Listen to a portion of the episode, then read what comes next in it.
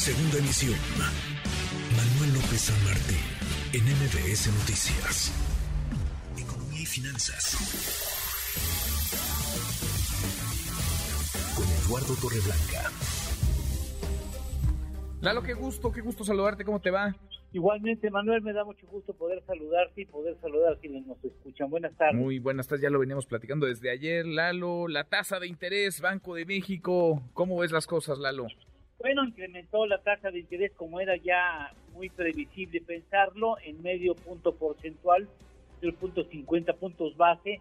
Esto significa que la tasa de referencia queda en 10-50%, eh, con un voto no unánime, porque Gerardo Esquivel un gobernador votó por un incremento de un cuarto de punto porcentual. Mm, eh, con esto se agrega una alza más en una historia que ya tiene 13 episodios. De esas 13 alzas, las cuatro primeras fueron de un cuarto de punto porcentual, las cuatro siguientes de medio punto porcentual y las cuatro posteriores de tres cuartos de punto porcentual, 75 puntos base.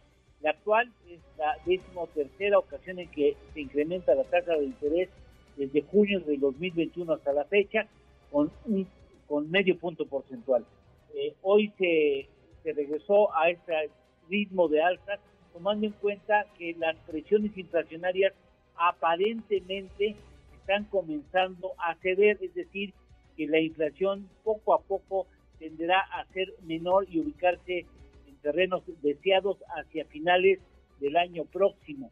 Se mantiene, no obstante, el Banco de México en observación y atento a la coyuntura tanto nacional, pero sobre todo internacional, porque es importante recordar que estamos experimentando parte de las consecuencias de un proceso internacional que afecta a prácticamente todo el mundo y que ha eh, hecho especial de énfasis o se ha instalado más, sobre todo en el terreno de los, de los alimentos.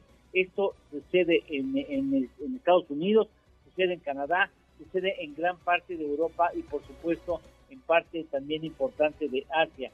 La tasa de referencia en Estados Unidos ayer incrementó en ese mismo porcentaje, se mantiene la diferencia de tasa de interés entre México y Estados Unidos, lo que puede hacer atractivo el hecho de que quienes quieran venir a comprar deuda gubernamental lo pueden hacer porque van a obtener una tasa mayor las que tendrían en otras plazas financieras.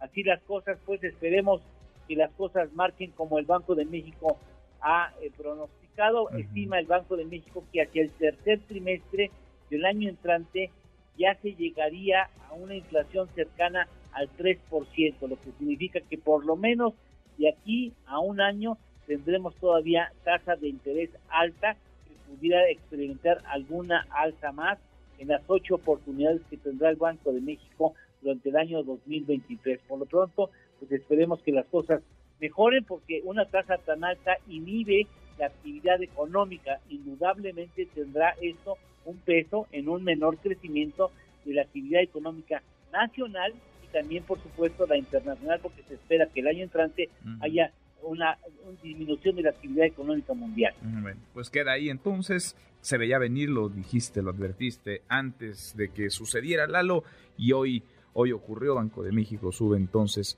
la tasa de interés. ¿Tenemos postre?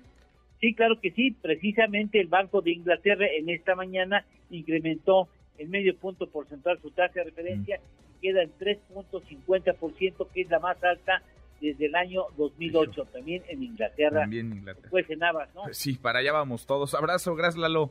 Gracias Manuel, gracias, gusto saludarte buenas tardes, buen provecho. Igualmente, y no, no vamos para Inglaterra, vamos para el incremento en las tasas de interés. Eduardo Torreblanca. MBS Noticias.